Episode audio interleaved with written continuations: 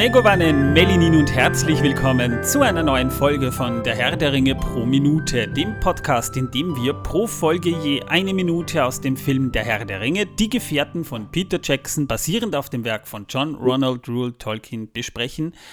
Mein Name ist Manuel und heute sind wir ein bisschen geschrumpft. Ich sage aber bewusst wir. Torben ist heute leider nicht dabei. Ich hoffe, dass er bald wieder mit an Bord ist und äh, deswegen äh, nehmen wir auch ein bisschen verspätet auf, zugegebenermaßen. Also wenn ihr diesen Podcast hört, ist die Aufnahme auch erst ein paar Stunden alt, weshalb wir heute sehr aktuell sind. Aber es freut mich, dass wir hier jemanden haben, mit dem ich hier das Ganze machen kann und das jetzt nicht alleine runterrattern muss. Schon mal vielen Dank an Tim von Hör die Ringe. Grüß dich. Ja, hallo es freut mich, äh, dass ich nochmal hier sein darf. Ähm, und ich hoffe, also ich weiß nicht, adäquater Ersatz ist ja vielleicht der falsche Ausdruck, aber ähm, ja. dass äh, wir da trotzdem irgendwie halbwegs vernünftig heute durchkommen. Ich denke aber, da bin ich eigentlich auch sehr optimistisch. Ja, na, Ersatz ist es in diesem Fall nicht, aber Ergänzung kann man schon sagen. Ähm, ich bringe hier eine neue Perspektive ein. Das ist wahr, ja. Und äh, du warst ja schon ein paar Mal bei uns. Also es ist ja jetzt nicht das erste Mal. Ja. Ich, wann war das letzte Mal eigentlich? Weißt du das noch? Ähm, ich glaube, das war noch in Moria, als wir über den Troll gesprochen haben, ja. der Frodo da äh, ja nicht aufgespießt, aber weggerammt hat. Ähm, Verletzungsgefahr, ja. ja. Mein Gott, ich bin schon momentan auf der Suche übrigens nach jemandem, der ein bisschen in Psychologie bewandert ist, weil im zweiten Teil wird es ja dann um die Psychologie von Gollum gehen und da kann man nicht früh ja. genug suchen. Ja, da ja. ist es wirklich schwierig. Äh, ja, ich ich höre mich mal um. Mal gucken, ob ich jemanden finde. Aber es, das ist das ist ein schwierige, schwieriges Anforderungsprofil. Weil es soll natürlich auch so sein, dass man es gut nachvollziehen kann. Und es geht ja wahrscheinlich weniger darum, dem guten Gollum jetzt eine Psychotherapie angedeihen zu lassen, als einfach zu verstehen, was da abgeht. Ne? Ja, und ne, weißt du, eine einfache äh, Schizophrenie zu diagnostizieren ist nicht einfach. Das weiß ich selbst auch, weil ich schon mit Personen zusammengehe. Also ich bin Gott sei Dank, Gott sei Dank, sage ich jetzt, was solche Sachen angeht, nicht mhm. betroffen. Aber ich weiß, dass es nicht einfach ist, sowas zu diagnostizieren, auch aus meinem Umfeld her. Und mhm. natürlich kann ich jetzt nicht einfach sagen, oh, Gollum, der ist ja schizophren oder, oder der hat ein Suchtverhalten. So einfach ist es nicht, ja. Mhm. Das ist nie so einfach. Und da wäre es einmal gut, dann auch jemanden zu finden. Aber du hast uns ja sehr schöne äh, Einblicke damals gegeben, äh, welche Verletzungen Frodo da theoretisch davontragen hätte können. Ne? Also mhm. der hätte ja kein Innenleben mehr, der wäre rein theoretisch innen schon ein Puzzle. Ne? Kartoffelfleisch, könnte man sagen. Eine Stampfkartoffel, aber in diesem Fall, mhm. ja. Also das wäre dann schon, um, um jetzt hier mal einen, einen, Querverweis auf die gute alte Kartoffel zu bringen. Ja, ich habe mir vorgenommen, wenn der Torben schon nicht da ist, dann mache ich einfach möglichst viele Kartoffelwitze. Äh, und ich habe da gerade mit angefangen. Mal gucken, was mir noch so einfällt. Danke, dass du das machst. Das wäre mir schon abgegangen, weil ich, mir würde nichts einfallen. Ich, ich muss, jetzt kann ich es ja mal sagen, ich, ich meine nicht, dass ich sie nicht mag, ich mag sie so, sogar total gern, aber ich bin kein Kartoffelenthusiast, ja.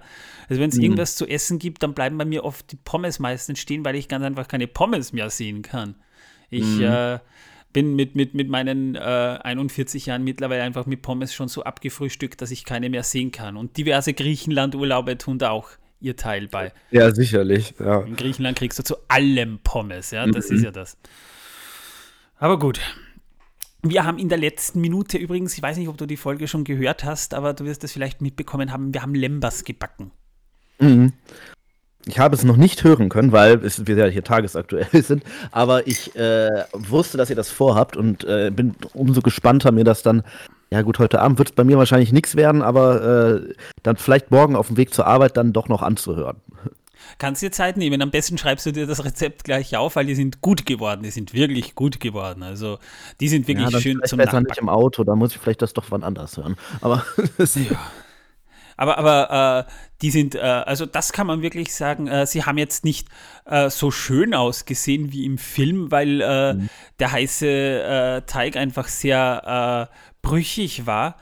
Aber sie haben, sie, es waren wirklich, wirklich gute Honigkuchen. Also die Folge kann ich sehr empfehlen, wenn man mal so ein bisschen, also für eine Minute Film gleich mal äh, ein Rezept nachbacken ist eh schon. Also wir, wir, wir hauen uns da wirklich ins Zeug hier, ja. Ja, also das äh, kann man dann wohl so sagen, ja. Nächsten, also im, im zweiten Film, das haben wir aber auch schon angekündigt, wird es dann wahrscheinlich mal den, da, da, da will ich den ekelhaftesten Eintopf kochen, den es gibt, in Anspielung mhm. auf eine mhm. bestimmte Szene. wird dann nochmal ge gekocht, ja, aber dann nicht so gut. Und die, den, den geben wir dann auch zum, zum Probieren weiter, ob die Leute dann genauso ein Gesicht ziehen wie Aragorn. Ja, na gut, wir sind mittlerweile bei Minute 170, das heißt, wir haben, wir haben jetzt eigentlich schon, äh, wir sind schon langsam Endspurt beim Film, also die drei Stunden haben wir auch bald voll, ist eh schon gigantisch.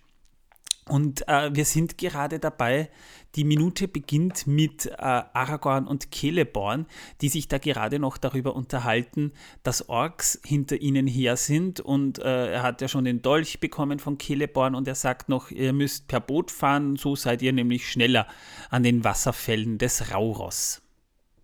Dann haben wir einen Szenenwechsel. Wir sehen Paddel, wir sehen Boote, wir sehen, der, der, der Boromir hat ein Paddel in der Hand, wir sehen, der Aragorn hat ein Paddel in der Hand.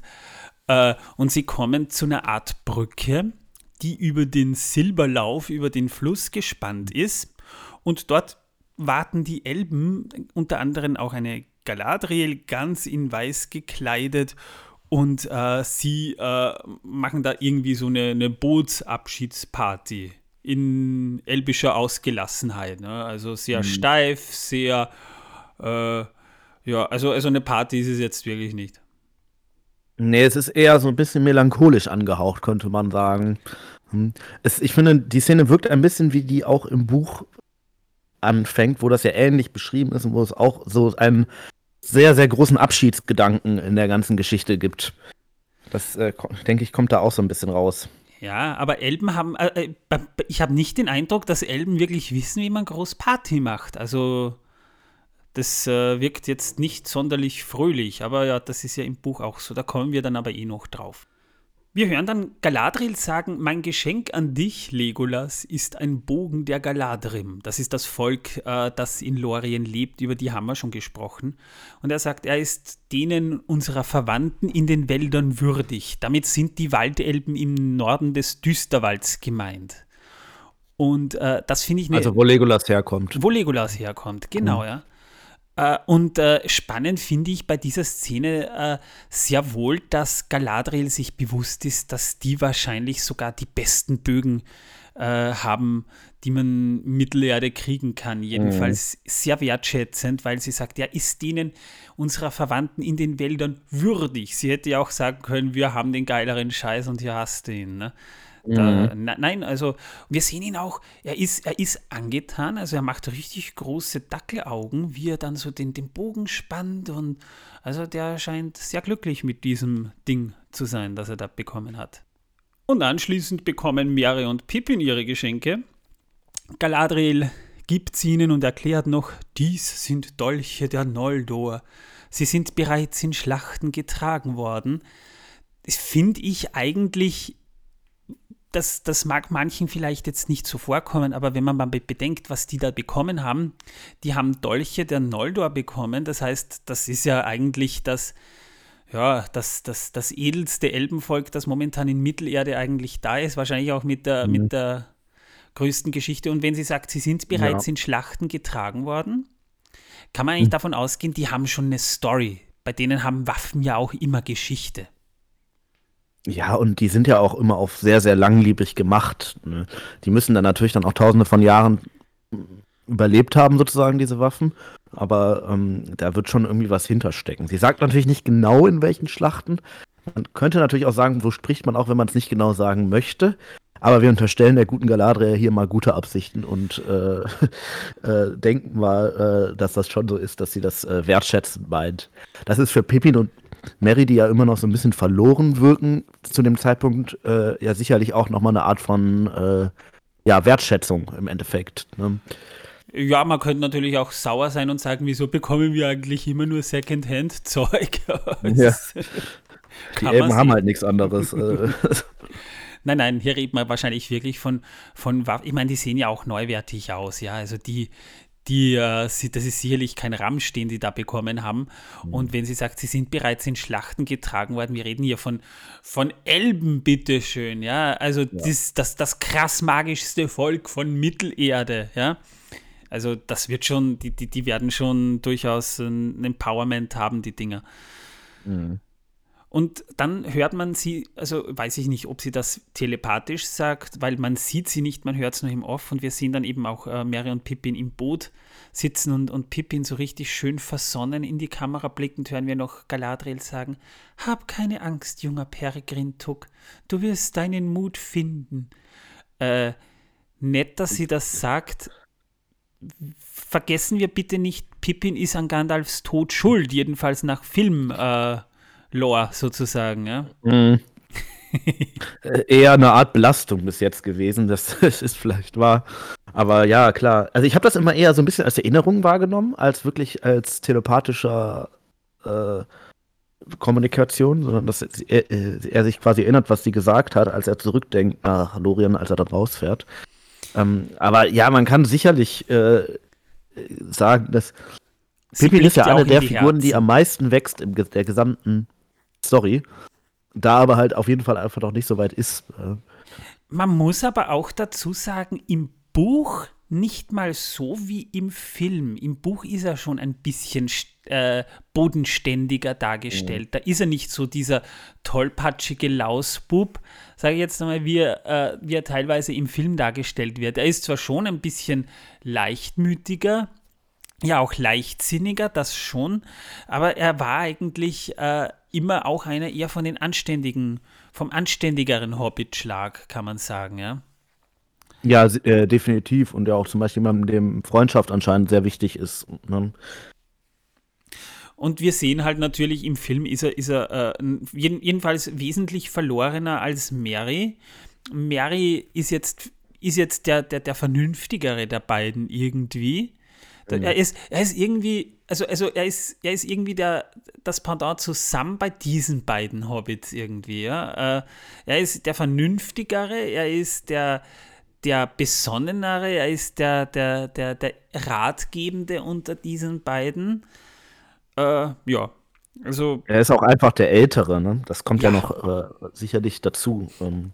Aber die haben dann später natürlich auch noch eine, eine Chemie. Da gibt es übrigens eine nette Geschichte, die kann man auf der DVD äh, auch sehen. Äh, die beiden äh, haben ja, haben ja auch äh, eine irrsinnig gute Freundschaft aufgebaut. Die haben ja auch einen Podcast zusammen ja. in späteren Jahren gemacht. Also die beiden, die, die haben ihre Freundschaft beibehalten und es gibt immer noch Bilder, also die, die vier Hobbits vor allem, die treffen sich teilweise immer noch regelmäßig und äh, da sieht man dann auch immer Bilder auf Instagram, wo sie dann so beieinander sitzen und äh, Mann, sind die alt geworden. Die Zeit ja. vergeht. Vor allem Billy Boyd ist halt schon ziemlich alt. Ne? Der ist ja eigentlich irgendwie, spielt er ja den jüngsten Hobbit, ist aber im realen Leben der älteste von denen. Und ich glaube auch mit ziemlichem Abstand. Also äh, ich glaube, der ist so gut, müsste sieben Jahre älter oder sowas sein als äh, Dominic Monaghan. Das ähm, kann man nachschauen. Das ist, das ist gut, weil.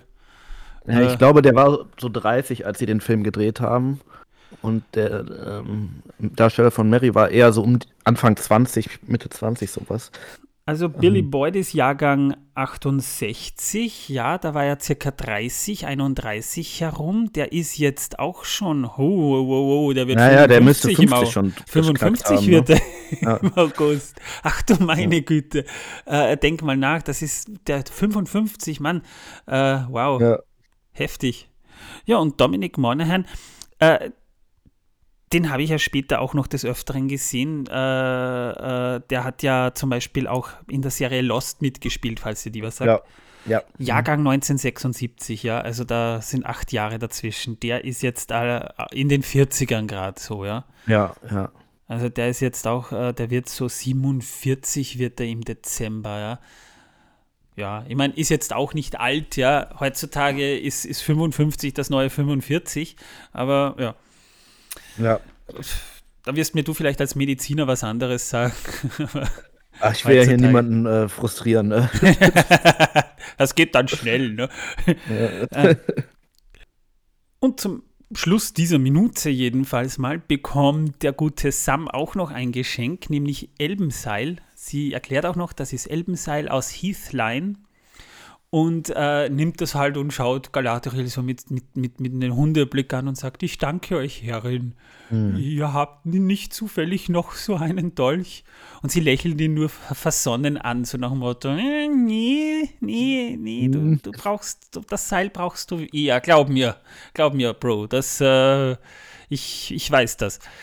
Ähm, ja, und damit endet die Minute dann eigentlich auch schon. Also mehr passiert da jetzt nicht. Ist nicht mal so wenig, was da passiert, weil wir sehr viel Information darin bekommen. Ja. Müssen wir uns erstmal fragen, im Buch, wie ist das denn im Buch?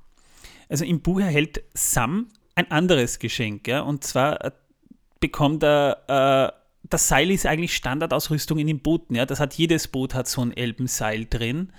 Ähm, Tatsächlich äh, bekommt Sam stattdessen ein Kästchen mit grauer Erde drin. Und da ist auch, äh, das findet er aber erst später. Zuerst, äh, Galadriel gibt ihm ja das Geschenk und sagt, wenn du den Garten damit äh, düngst, dann wird das der prächtigste Garten äh, außerhalb von Lorien sein. Und glaub hm. mir, unsere Macht verschwindet langsam und wir, wir können so viel Schönheit brauchen. Und später wird er dann noch finden eine Nuss eines Malornbaums. Und das hat einen sehr guten Grund, warum, der, warum die, dieser Same eines Malornbaumes auch noch da drin ist. Das kommt aber im, im Film gar nicht vor. Das, die, der ganze, die ganze Geschichte, warum das benutzt wird, ist ja auch äh, aus dem Film schon, findet da ja gar nicht statt. Daher genau, macht ja. das schon Sinn, dass sie das da auch rausgenommen haben, weil es ja ein Verweis auf was gewesen wäre, was nie passiert wäre. Total, ja. Und das Seil, das, das ist nämlich eigentlich ist ja clever gelöst, weil das Seil spielt im Buch auch hauptsächlich durch Sam später noch eine Rolle oder durch Frodo ja. und Sam und da macht das schon Sinn, weil das haben sie tatsächlich ja auch im, im, im Film dann später übernommen. Also das ist übrigens eine Extended-Szene, die kommt in der Kinofassung gar nicht vor. Mhm. Also äh, das Seil wird tatsächlich auch nur sehr ansatzweise in der zweiten, äh, in der zweiten Kinofassung erwähnt und in der Extended-Fassung bekommt das Seil sogar eine bisschen prominentere Rolle. Aber, aber hier haben wir halt das Seil und äh, ist auch gut, dass die Szene drin ist. Dennoch ja. fühlt sich Sam im Buch bei den Seilen und, und da, da, da, hat man dann schon eine, eine schöne, äh, eine schöne Allegorie. Fühlt er, fühlt er sich laut Beschreibung, da kommen wir aber heute auch noch dazu, an seine Familie erinnert. Er stammt nämlich tatsächlich aus einer Ahnenreihe Reihe von Seilmachern sogar ab. Das wird erwähnt. Mhm. Und es ist doch, glaube ich, so, dass er sich in Bruchtal noch etwas ärgert, weil er vergisst, ein Seil mitzunehmen, oder beziehungsweise kurz nach Bruchtal. Ja. Ähm, ja. Und dann da, die Elben geben dem das ja, glaube ich, so ein bisschen, als er sie fragt und gar nicht als Geschenk, sondern so, ja, ach ja, Seil braucht ihr auch, ja, hier. Ähm, und damit, darauf greift das ja, glaube ich, so ein bisschen zurück dann, ne? Äh, jein, also es ist schon so, dass er, dass man, dass er äh, anspielt auf das Seil, dass er es halt verflucht, dass er keins mitgenommen hat. Das fällt ihm erst später auf. Aber äh, das, das Seil dabei ist, das hat damit weniger zu tun, sondern die Seile sind sowieso Standardausrüstung in, in, in so Booten, weil irgendwo musst du die Boote ja auch befestigen, wenn du jetzt zum Beispiel äh, gerade mal an Land gehst, ja, auch bei, gerade bei, bei so großen Strömen, wo das Ganze sonst abtreiben könnte, ist ein Seil sowieso unabdinglich, ja. Ja, ich denke, das wird dann Tau. eher noch so auffüllen sein, wenn man es halt nicht hat. Ne? Das, ja. Das ist ja, und im Buch wurden die Gemeinschaft, äh, wurde die übrigens auf drei Boote aufgeteilt. Und zwar im ersten sitzen Aragorn gemeinsam mit Frodo und Sam, also die, die A-Promis sitzen vorn sozusagen. Im, im zweiten äh, sitzen Boromir gemeinsam mit Mary und Pippin, die ja im Film auch tatsächlich eine, eine, eine Bindung zueinander ein bisschen aufbauen auch. Mhm. Und im dritten sitzen Legolas und Gimli, die inzwischen, das hat Tolkien dezidiert so geschrieben, unzertrennliche Freunde geworden waren. Äh, wo auch ein Großteil der Vorräte verstaut sind. Ne? Gimli ist klein, Legolas mhm. ist dünn, da haben wir Platz. Aber wie, wie die plötzlich so unzertrennliche Freunde geworden sind, darauf wird nicht eingegangen. Muss irgendwas in Lorien passiert sein. Mhm. Hat sich wahrscheinlich. Ja, das, der entwickelt sich ja noch ein bisschen die Freundschaft. Wir haben, wir haben, also kurzer Zwischenwerbung, wir haben da mal auch eine Folge zu gemacht bei uns, wie sich diese Freundschaft so übers Werk entwickelt. Im Film wird, kommt das, glaube ich, sogar noch ein bisschen besser raus, meiner Meinung nach. Da wird das noch mehr wirklich auch onscreen quasi bearbeitet. Aber äh, ja, sicherlich, Lorien ist so wirklich der, der Kickoff für diese äh, Freundschaft. Ne? Das kann man schon bestimmt so sagen. Ähm, interessanterweise übergeht ja Galadriel damit auch so ein bisschen oder also oder Celeborn oder beide, äh, den armen Mary, der ja als äh, die Fragen eigentlich, also das ist jetzt aus dem Buch, ne? Äh, wer von euch kann denn eigentlich ein Boot fahren? Dann sagt er, also Aragorn hier und Boromir ja auch und Legolas auch kein Problem. Dann sagt Mary, ja, ich kann das auch. Und an der Zusammensetzung sehen wir ja, dass sie dem guten Mary anscheinend nicht vertrauen und oder Boromir nicht, aber zumindest beide auf jeden Fall in ein Boot gesetzt haben, falls was schief geht, irgendwie, dass da noch einer eingreifen kann. Ja, er hat es zumindest, ja, er hat zumindest angedeutet, ja. Aber man muss auch sagen, ähm, wenn wir zwei Me Menschen haben, die ja auch kräftig genug sind und äh, Legolas das auch kann, dann ist ein viertes Boot, wo man halt mehrere auch noch reinsetzt, halt auch ein bisschen Platzverschwendung. Ja, ja, völlig, ja klar. Mhm. Und äh, das, das ist mir schon aufgefallen in den Filmen, weiß ich äh, nicht, äh, ob das irgendjemandem aufgefallen ist. Im, Im Buch bekommen mehrere Pippin also zumindest erwähnterweise keine Geschenke. Und im Film aber dezidiert der Einzige, der kein Geschenk bekommt, ist Boromir. Ja. Der Einzige, der, der kein Geschenk bekommt, ist Boromir. Boromir ist der Arsch der Gruppe. Ja, ich kann es nicht schöner sagen. Es, äh, ja, ja. Galadriel wusste schon, ne? Also, ja, aber, aber, Boromir doch noch nicht. Ich meine, der wird jetzt wahrscheinlich ziemlich sauer sein, weil er da so äh, sitzt und der ist der Einzige, der nichts bekommen hat. Das, äh, da wäre ich beleidigt. Vielleicht hat Galadriel ihm auch bereits schon den Ring versprochen und äh, dann dachte sie sich, dann braucht er nicht noch ein weiteres Geschenk. Den Ring? Ist das der Grund für das ganze Schlamassel da? Und, äh, ja, das wäre aber sehr zynisch von ihr, glaubst du nicht? Und, und sehr boshaft eigentlich auch. Das ja, macht schon. man eigentlich ja. nicht.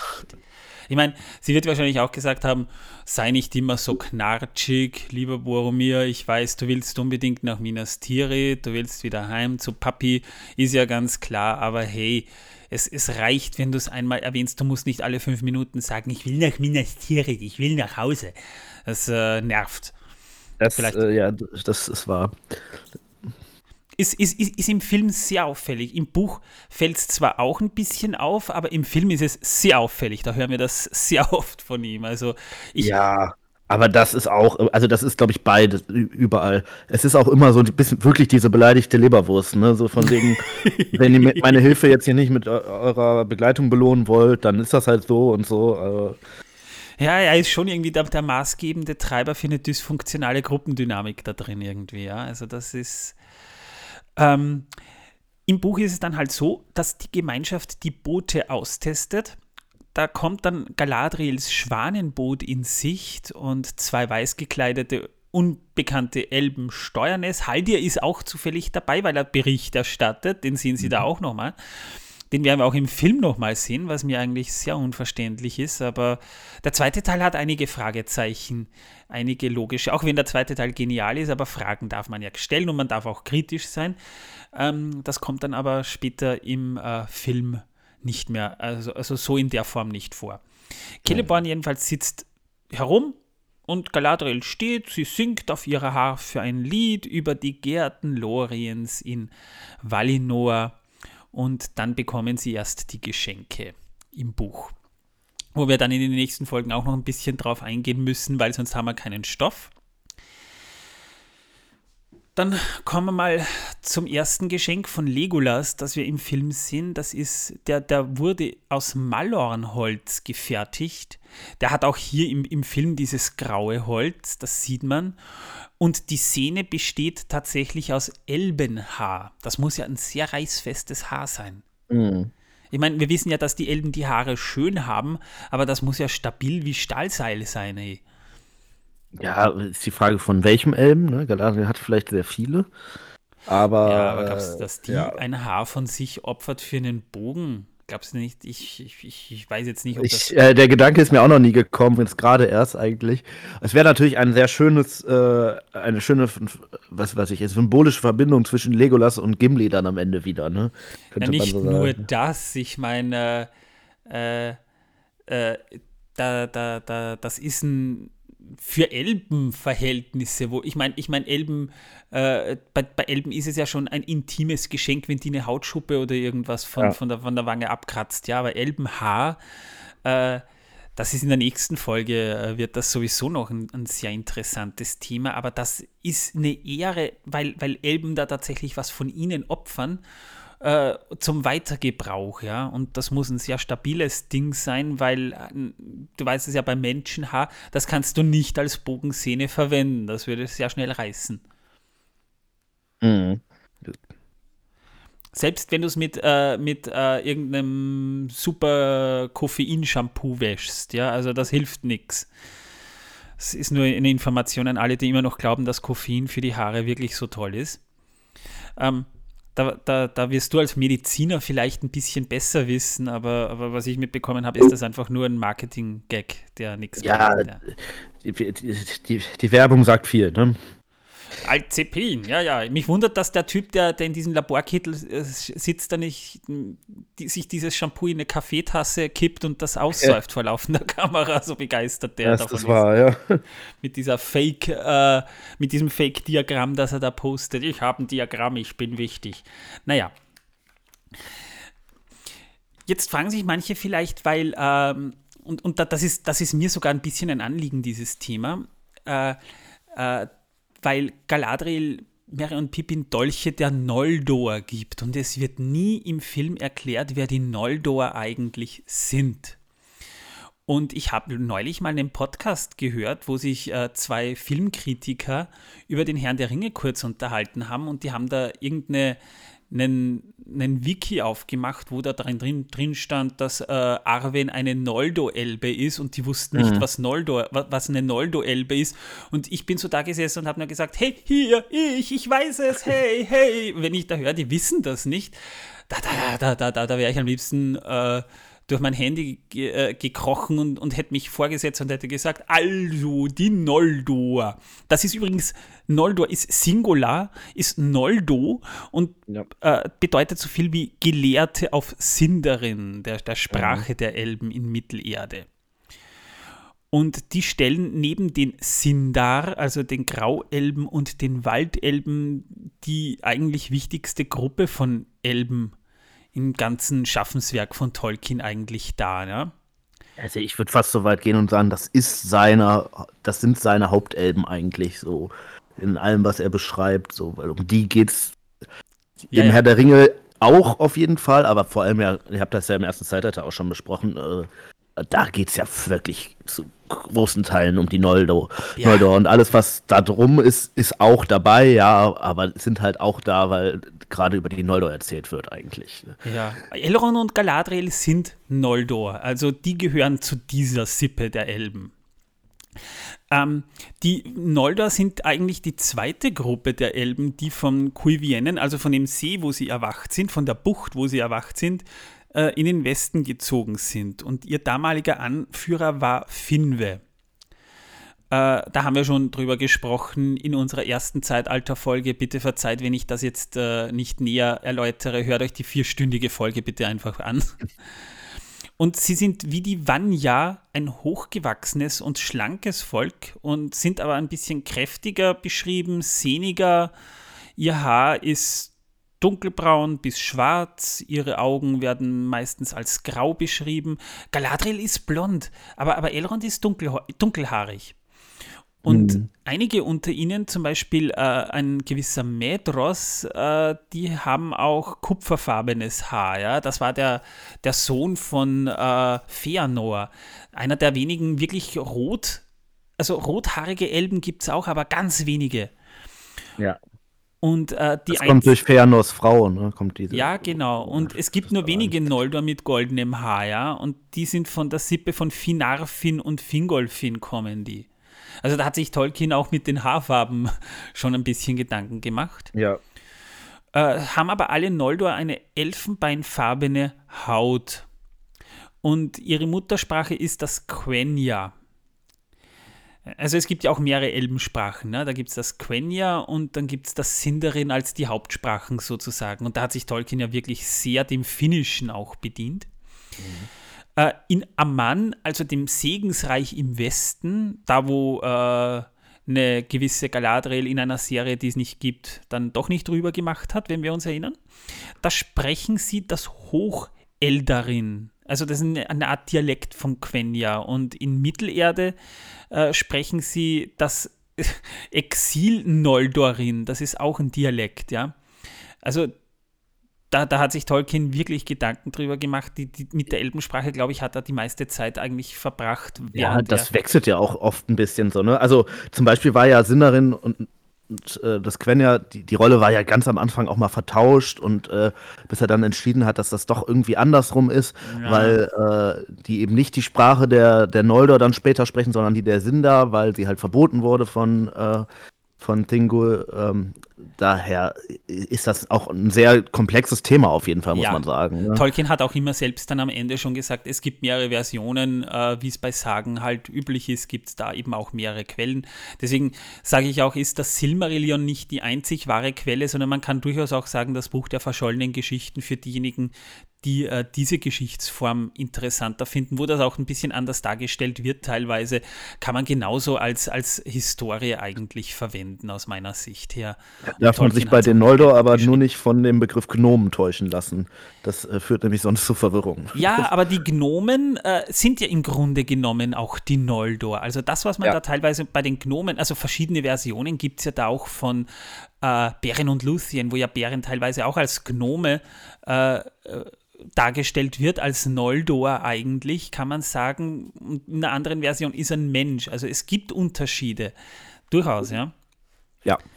Jedenfalls die Noldor, die lebten anfangs zusammen mit den Vanyar in Tirion, also das ist die Hauptstadt, die in Amman stand, auf dem Tuna. Ähm, äh, also, also eigentlich so unterhalb des, des großen Götterberges, kann man sagen, ja, wo die Valar gelebt haben, gab es die Stadt. Aber die Vanyar zogen später fort nach Valmar, um äh, zu den Füßen der Valar dann zu leben. Und die Noldor waren die kunstfertigsten aller Elben. Ja? Also kann man schon so sagen, ja. Die haben ja auch die Silmaril geschaffen. Da kommen wir dann gleich vielleicht noch kurz dazu, obwohl wir über die ja schon gesprochen haben, sehr ausführlich. Die hat Fëanor geschaffen. Und die sind als besonders wichtig einzustufen. Aber sie schmiedet, äh, Fëanor schmiedete aber auch als erster Waffen im Segensreich. Er war, er war auch der Erste, der Waffen dort geschmiedet hat. Und äh, er war auch der einzige Elb, äh, der, der, der schon so Gedanken an, an, an Bürgerkrieg hatte. Äh, und der einzige Nicht-Noldo, äh, der aber eine vergleichbare Leistung erbracht hat, war Eol, der Dunkelelb. Das ist nur so ein, so ein ähm, der Papa von, von äh, Mäglin. Mäglin, mhm. genau. Ähm, und äh, der hat ja auch einige Sachen später geschaffen, weil äh, zum Beispiel Anglachel, den das später Turin Turambar get getragen hat, der ähm, ist, ist auch im, im ganzen Werk Tolkiens sehr prominent erwähnt. Ja. Äh, die Noldor werden als das zweitedelste der Elbenvölker bezeichnet. Ja tatsächlich nicht das edelste, sondern das zweite. Was ist das edelste schnell nochmal? Weißt du das? Äh, die Vanya werden das ja das dann. Das müssten die Vanya sein, ne? sein ja. ja. Äh, sie waren ja auch die zweiten, die gekommen sind, sozusagen, ja. Das sind die genau. Nachzügler genau. eigentlich, die in Amman eingetroffen sind, weil sie noch gezögert haben am Anfang. Und sie zogen dann später auf der großen Wanderung nach Amman, wo sie ihre Stadt Tirion dann äh, eben dort erbaut hatten unter König Finwe. Und äh, nachdem sie ja geschickte Handwerker waren, haben sie aber auch haben sie auch angefangen, als erste Gemmen zu schmieden, also Edelsteine einzufassen, Schmuck zu machen, ja. Und äh, Finwes ältester Sohn äh, hat wie kein anderer das Schicksal der Noldor bestimmt. Und äh, kurz nach Fëanors Geburt verstarb seine Mutter Miriel. Das war die, auch die erste Elbin, die im Segensreich tatsächlich freiwillig dahingeschieden ist.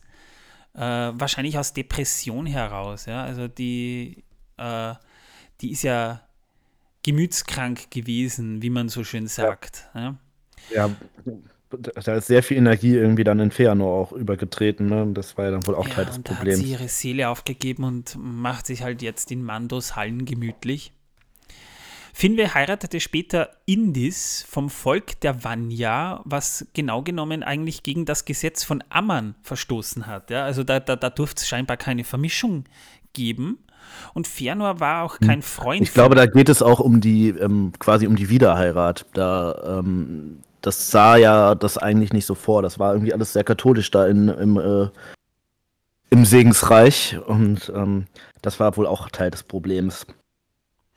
Naja, Wiederheirat äh, war jetzt nicht so das große Problem, auch wegen der Ehrenrettung zum Beispiel. Aber ja, das ist, äh, weil du sagst katholisch, äh, ein schwieriges Ja, ja, ja, nein, also es hat mit, ja, aber ähm, das, das Problem war, ähm, dass sie das Konzept von Tod ja bis dahin eigentlich gar nicht so richtig kannten und sich nie überlegt haben, also es war bei den Eltern dann ja eher so, dass man so einmal fürs Leben heiratet und okay, aber was passiert eigentlich, wenn der eine Teil stirbt so? Ja, das kannte man ja. nicht, ja.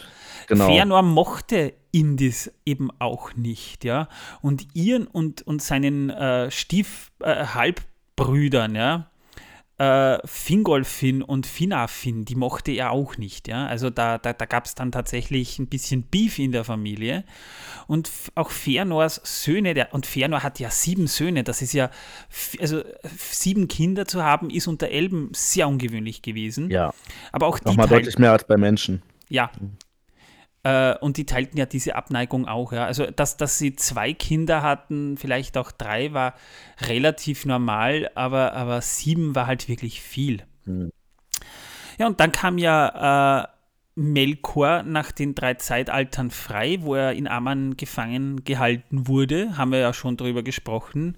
Äh, da nutzte er geschickt diesen Unfrieden in Finwes Haus. Ja? Äh, also er hat äh, wirklich schön Intrigen spinnen können und äh, die schenkten äh, den Einflüsterungen von damals noch Melkor, später Morgoth ja auch Glauben und seine Halbbrüder wollten ihm seine Stellung schließlich auch tatsächlich streitig machen und äh, da schmiedete Fëanor schließlich eben auch äh, als erster Waffen im Segensreich. Das ist auch der Grund wegen dieses angespannten Verhältnisses. Ja.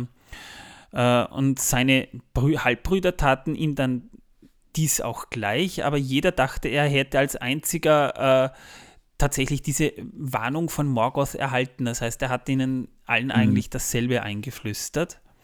Und als Morgoth schließlich sein wahres Gesicht zeigte, äh, weil er mit Hilfe von Ungoliant ja die zwei Bäume zerstört hat äh, und die Silmaril geraubt hat, dann hat er auch noch Finwe erschlagen, ja, da schworen Feanor und seine sieben Söhne einen furchtbaren Eid.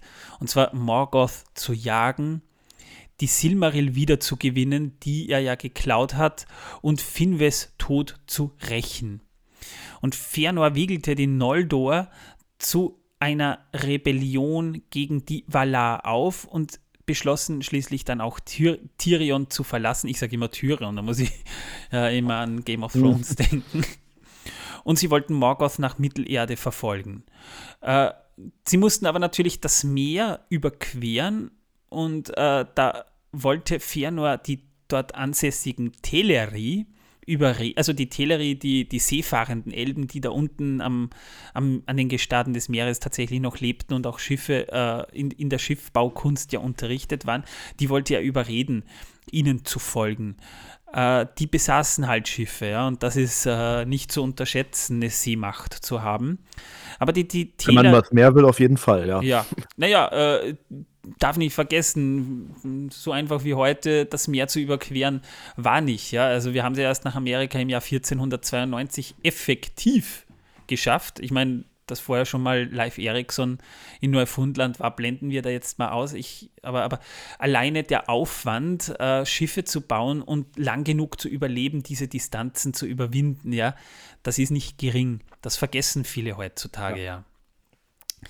Die Teleri aber wollten Feanor in seinem blinden Zorn nicht folgen und deswegen beschloss Feanor, die Schiffe mit Gewalt zu nehmen. Er hatte ja immerhin Waffen.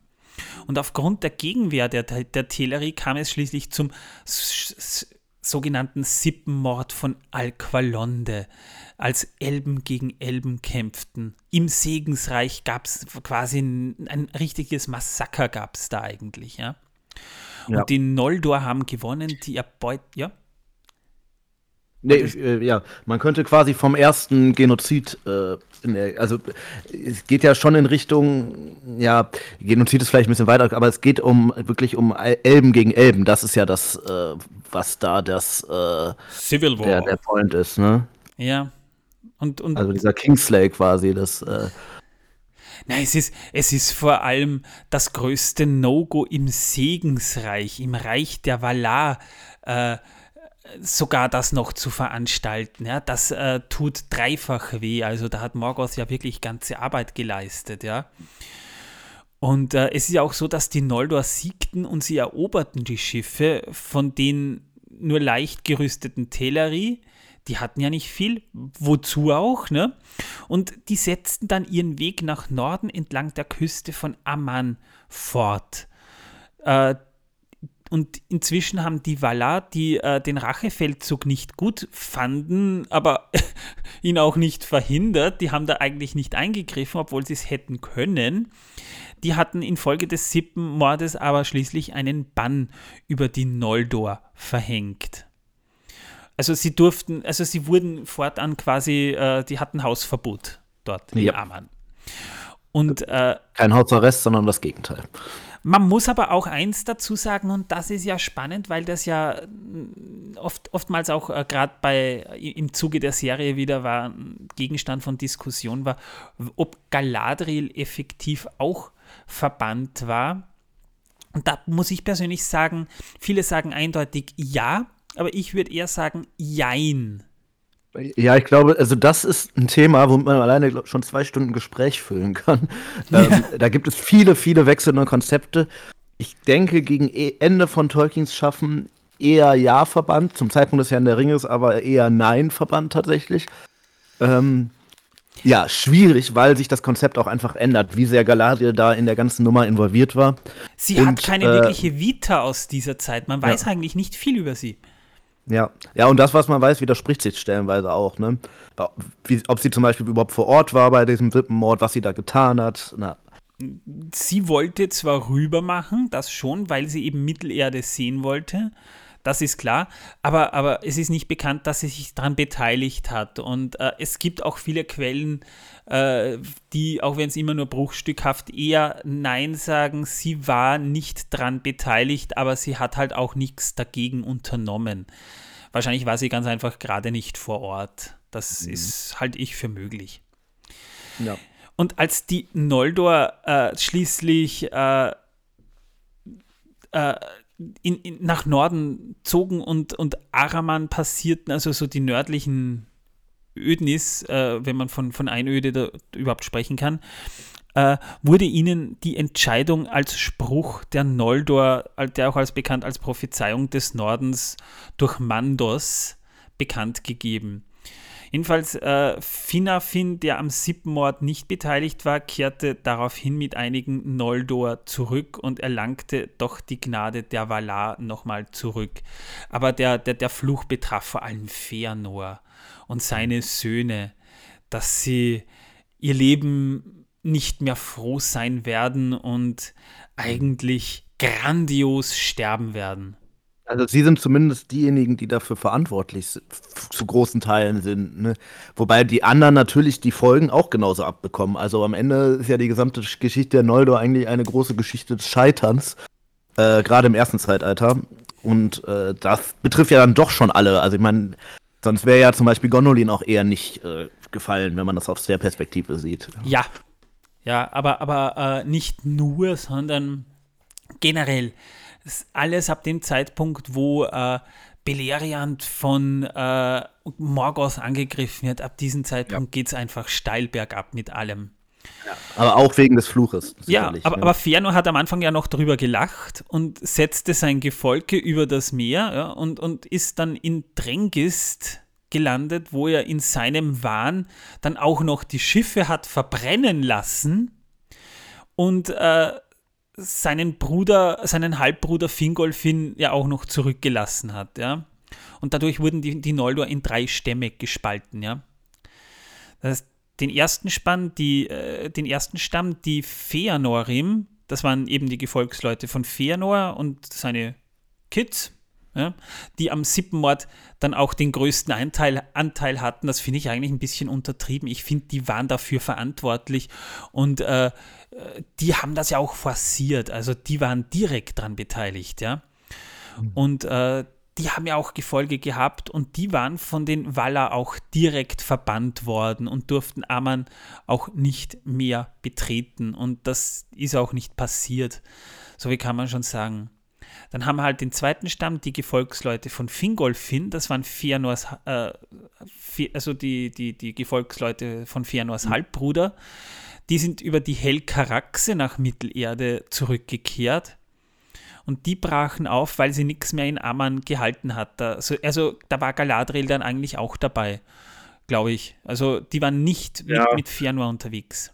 Die ist ja, über die Je nach Version halt so ein bisschen, ne? Also ähm, wie, wie sehr Galadriel da jetzt in die Gruppe reingehört, das ist immer so, ja, pff, das ändert sich auch wieder stark. Ja, das ist wahr.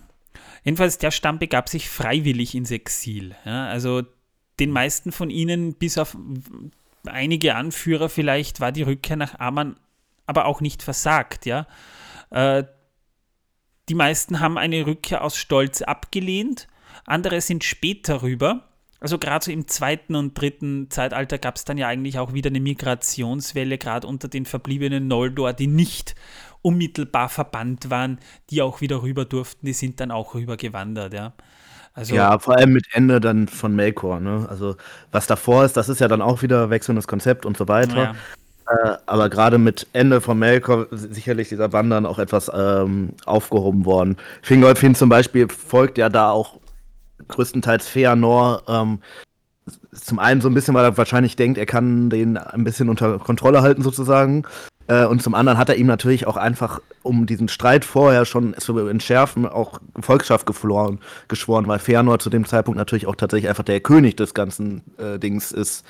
Ähm, daher ist sicherlich da die Motivation auch sehr unterschiedlich in den verschiedenen Gruppen, kann man sicherlich sagen. Ne? Ja, ich sage immer Fëanor, es hat so ein bisschen Vibes von Anakin Skywalker, der dann zu Darth Vader wird irgendwie. Also äh, auch so der, der einst strahlende, vielversprechende, ja. äh, großartige, der dann aber irgendwann einfach nur crazy wird und äh, abstürzt, ja. Es fehlt natürlich bei äh, so ein bisschen die, die Redemption-Story sozusagen. Also Anakin ganz am Ende äh, kehrt er ja quasi wieder zurück zur guten Seite.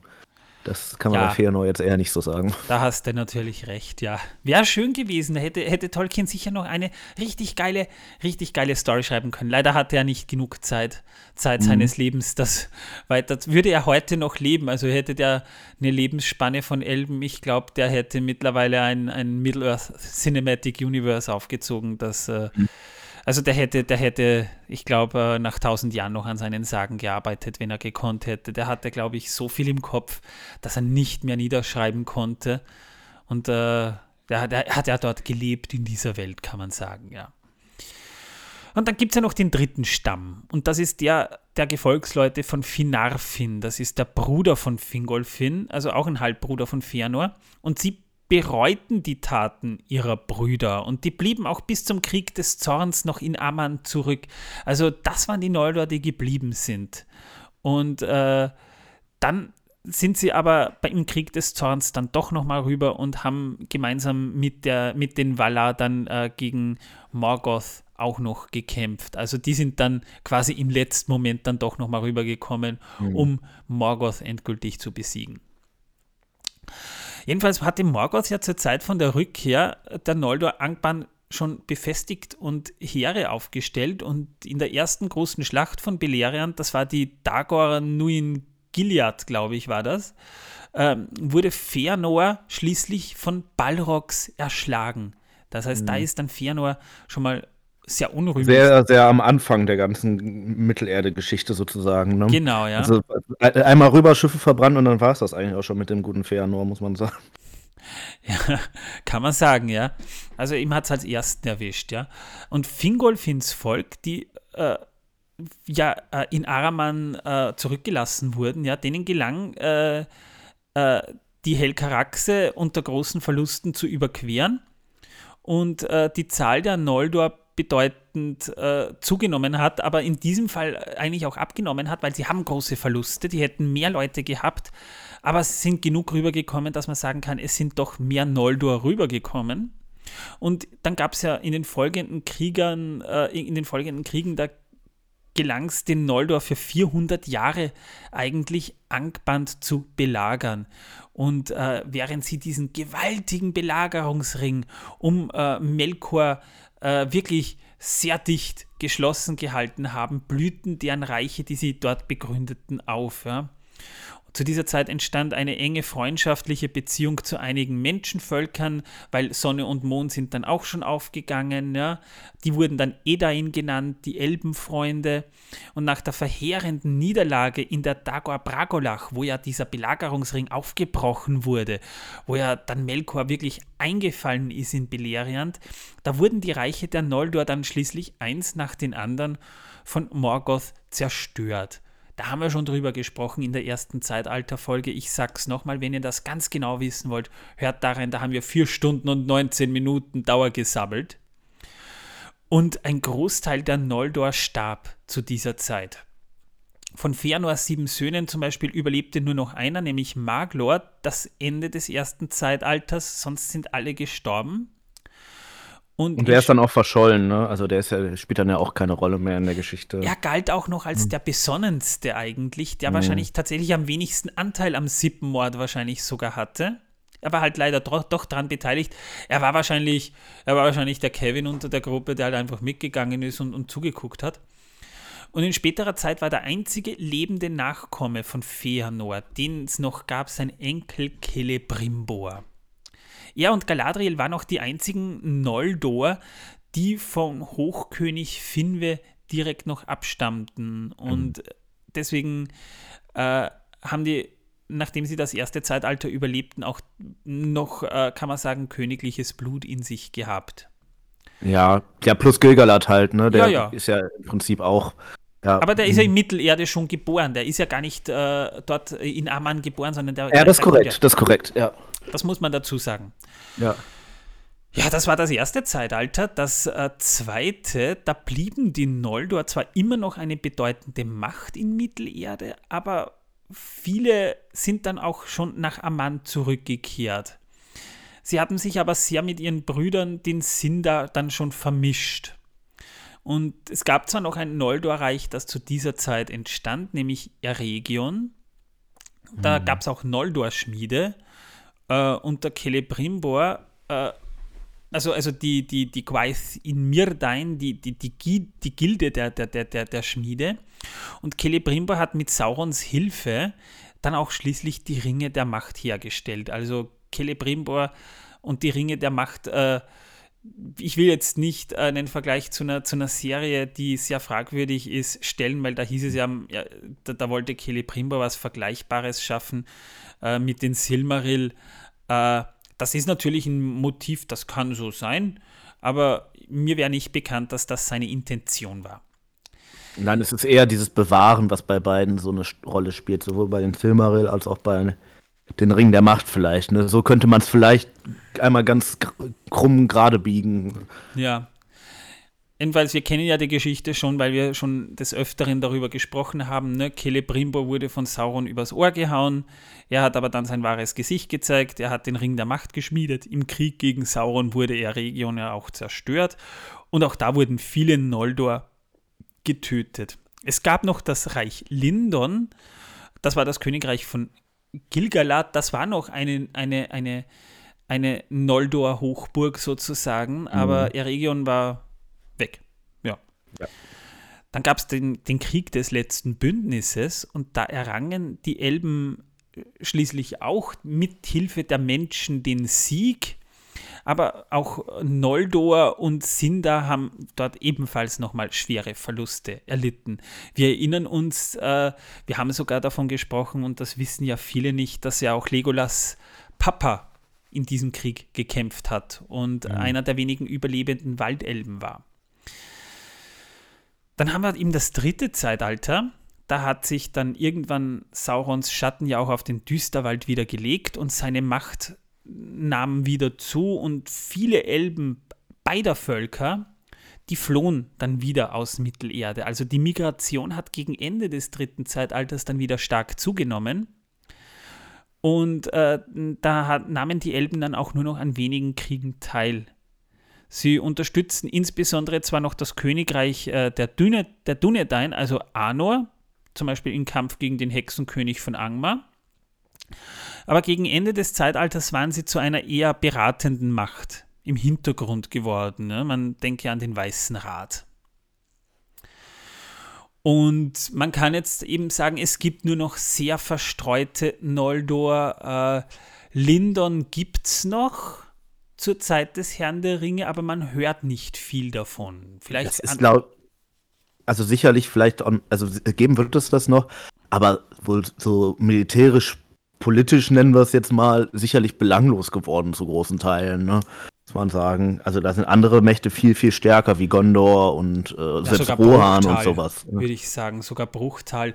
Ich, ja. ich habe manchmal das Gefühl, dass Lindon um diese Zeit schon eher äh, so, ein, so ein Grenzposten geworden ist. Ja? Ein Hafen, mhm. Kirdan ist noch da. Und ich finde es in Silmarillion auch so schön, wenn beschrieben wird, dass Kirdan, das wird nämlich nicht mal im Herrn der Ringe beschrieben, aber im Silmarillion wird dem tatsächlich ein eigener, und in, wenn das im Silmarillion ein eigener Satz ist, ja, dann ist das eigentlich mhm. eh schon eine große Sache gestanden, dass das Schiff, dass äh, die letzten der, der, der, der Noldor mit königlicher Abstammung äh, nach Amman bringt, ja, dass er lange dran gearbeitet hat.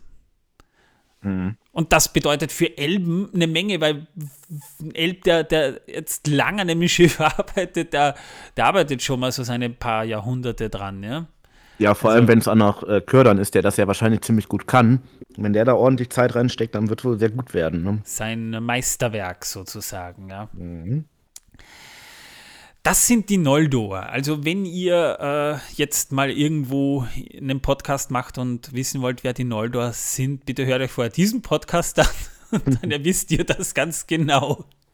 Ähm, ja, wir haben ja dann noch das dritte Geschenk, das wir zu sehen bekommen, nämlich Sams Elbenseil. Und Galadriel sagt, es ist aus Hithlein. Aber was ist Hithlein?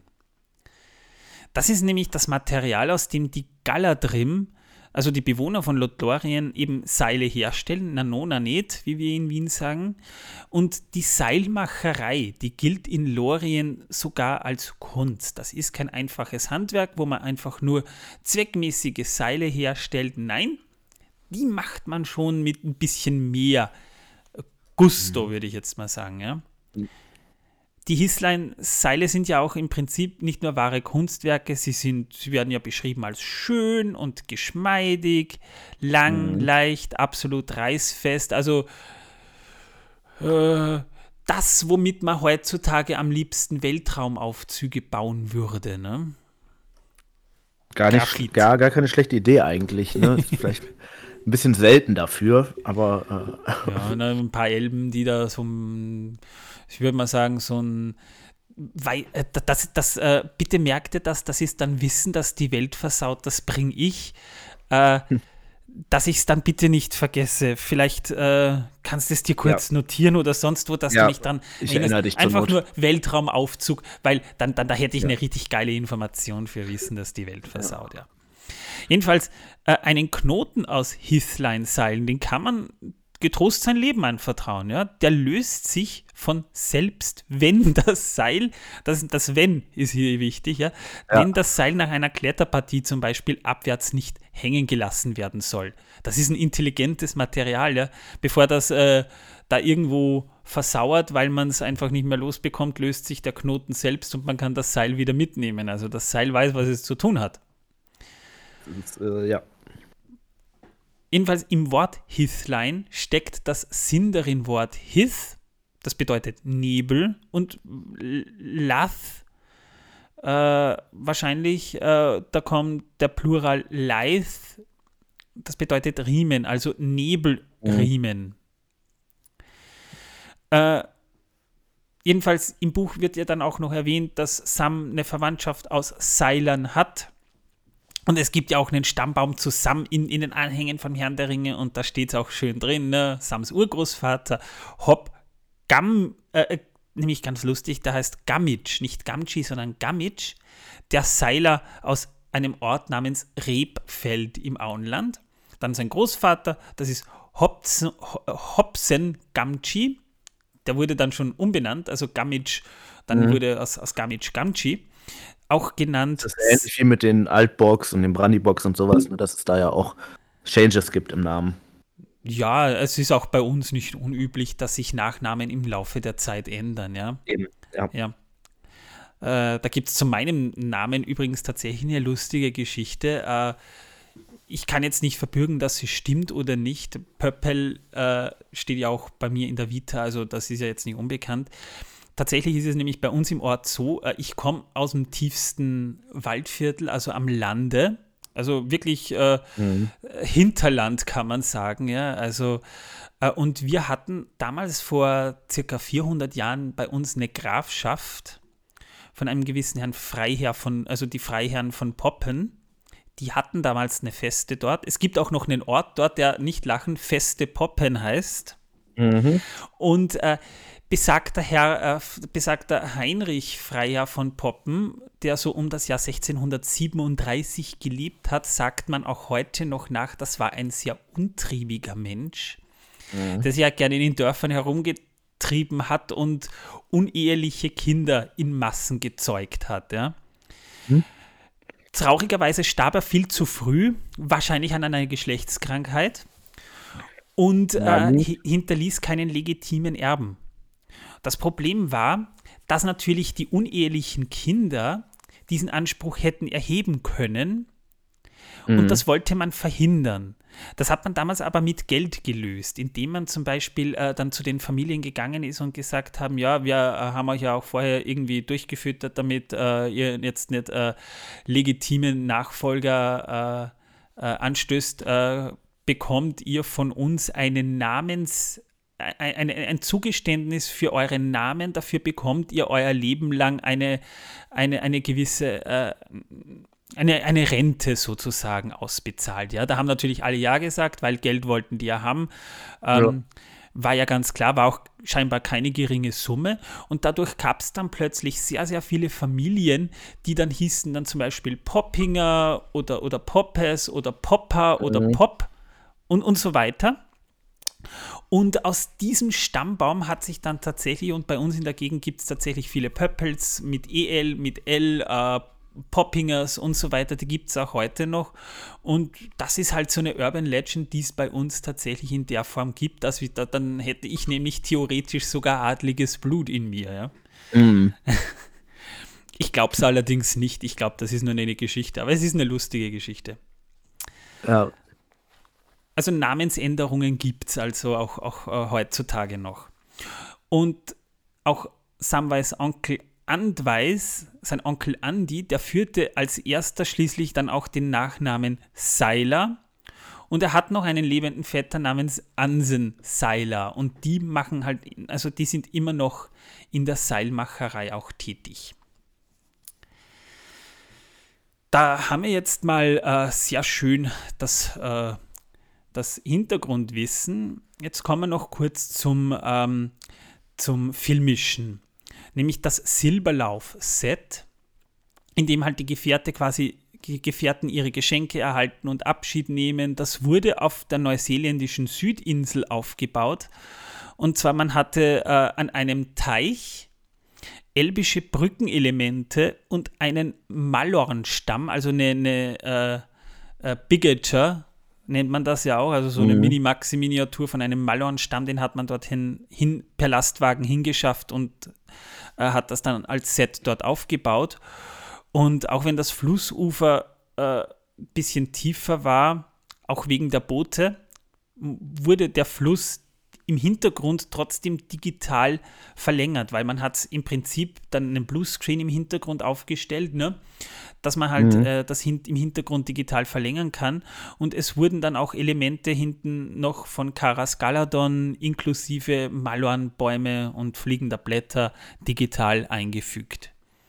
Die Szene befand sich aber auch nicht in der Kinofassung, aber man hat sie im Trailer schon gesehen.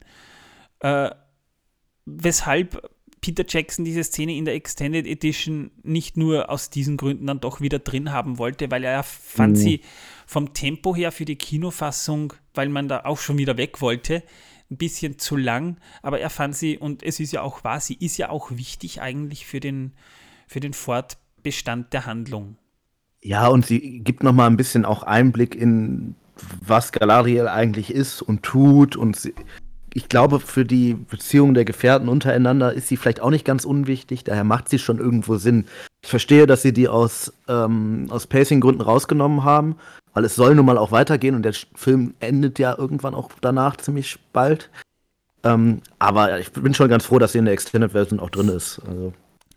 Ich sage auch immer, die Extended-Version ist ja auch erst der richtige Film. Es fühlt sich alles schon viel runder an. Das ist mir auch damals im Kino schon aufgefallen, dass da ein bisschen was fehlen muss ja. Gerade bei den mhm. Geschenken ist mir das sehr schmerzlich aufgefallen, wo wir wirklich nur die Fiole gesehen haben. Und da war ich dann sehr froh, dass man äh, tatsächlich eine Extended Edition angekündigt hat. Da reden wir dann am Ende des ersten Films noch genauer drüber. Und sehr schön, dass sich die Schauspieler auch überdies noch daran erinnern, dass es am Morgen dieses Drehs, und das sieht man auch im Film, da war es recht kalt teils frostig. Wir sehen ja, wie Orlando Bloom den Bogen spannt und wir sehen, das kommt nicht von ungefähr, dass da Dampfwolken vor seinem Mund sind. Ja, mhm. Das ist nicht digital, da war es so kalt. Ja, das war der neuseeländische Herbst, wo das gedreht wurde. Und da, es war idealerweise dann auch leicht neblig, auch der ist natürlich. Und das, das, ich finde, das, das sieht gut aus. Also Stimmung wird erzeugt da. Das ja, und das passt ja auch zu diesem sehr mystischen Lorien. Ne? Ja, das verleiht dem Ganzen einfach einen gewissen Zauber.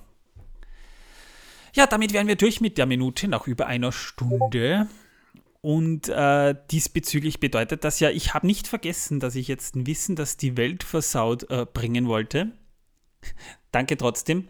Äh, ich habe es gerade noch so im Kopf, aber ich, ich kenne mich, ich vergesse solche Sachen gerne mal.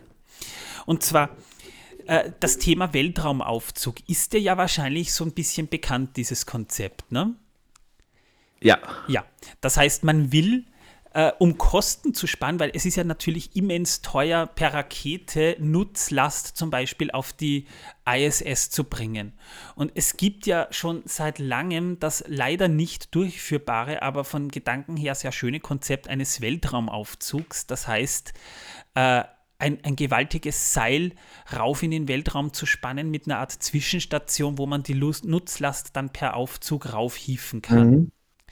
Das bedeutet aber, das Problem, wenn du sowas raufschickst, muss die obige Station im gleichen Tempo mit der Erdrotation beschleunigt sein. Sonst macht das wenig Sinn. Das heißt, es, es, es ist nicht nur so, dass das Seil ultra leicht sein muss, weshalb Graph, äh, Graphen Graphen, das ja aus Nanoröhren besteht, ja der, der große Hoffnungsträger ist, das Mithril der Neuzeit. Ne? Also ja. äh, härter aus Stahl, aber leichter als Aluminium sozusagen, ja. Und äh, es ist herstellbar, aber noch viel zu teuer in der Herstellung. Es gibt, glaube ich, nur wenige hundert Kilo weltweit von Graphen überhaupt, weil es einfach sauschwer herzustellen ist.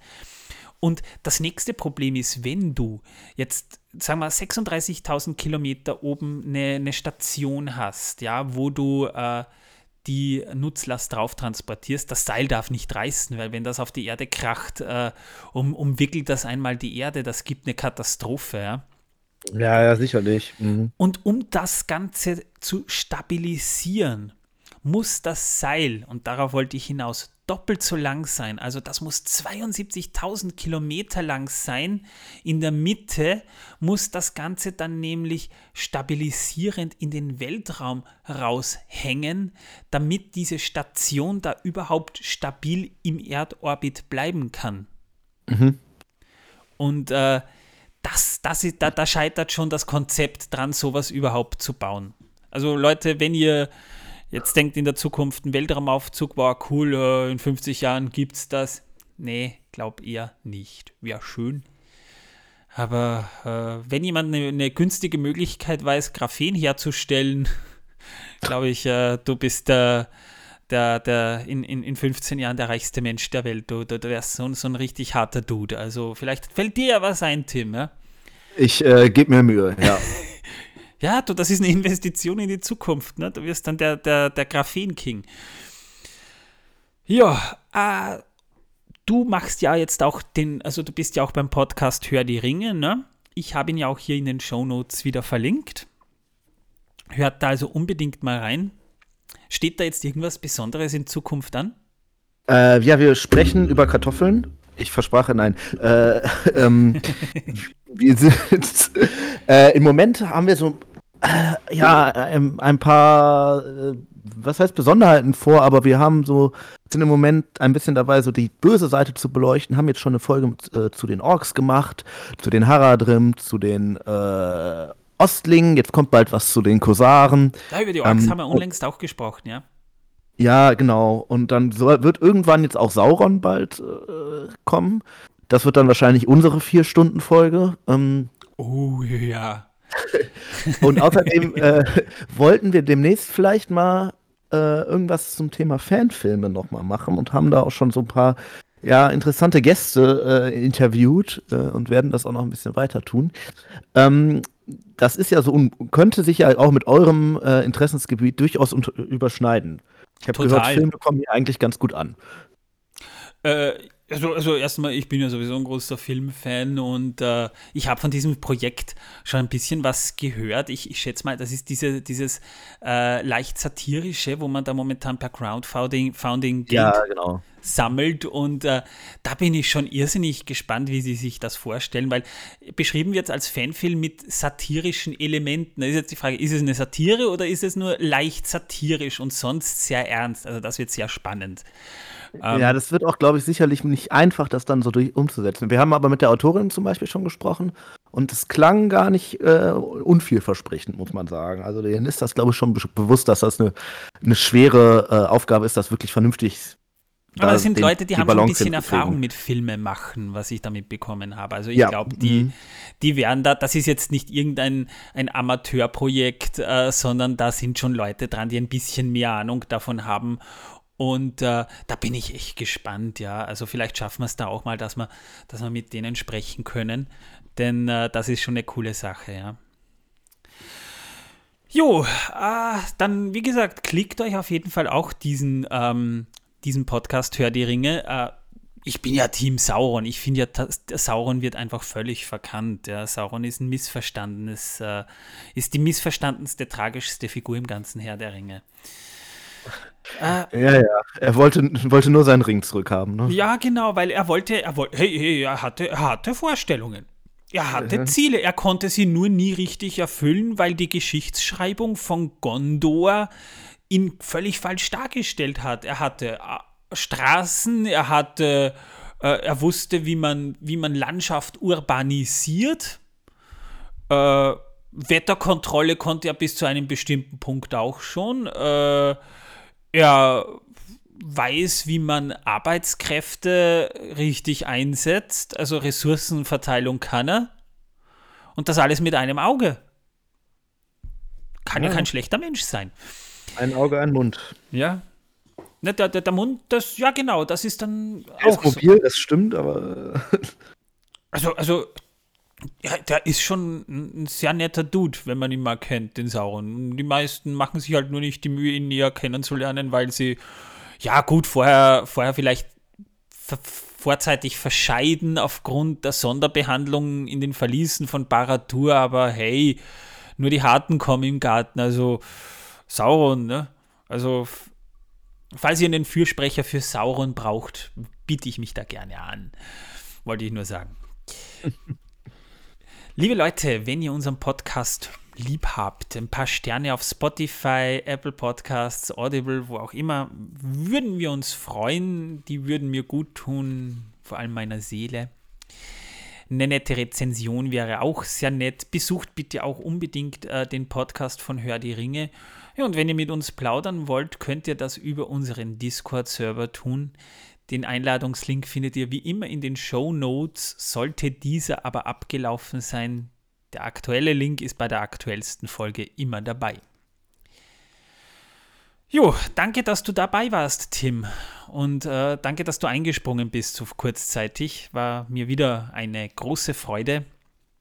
Ja, mir hat es auch vielen großen, äh, vielen großen, mir hat es viel Spaß gemacht, so sagt man das, glaube ich, eigentlich. Ähm, ja, und ich äh, ho hoffe, dass äh, möglichst viele äh, auch weiterhin euren schönen Podcast hören. Ähm, ihr seid ja, habt ja auch noch ein bisschen was vor euch, muss man ja sagen. Oh mein Gott, ja. Ich brauche jetzt, glaube ich, mal kurz eine Pause, äh, mal wieder, weil das ist sehr viel Arbeit, die wir da machen. Aber ansonsten, ja, Pause wenn es eine Pause gibt, bekommt ihr es rechtzeitig mit. Ich sage jedenfalls mal danke, dass du da warst und an unsere Zuhörer und Zuhörerinnen sage ich Tschüss, bis zum nächsten Mal. Ciao.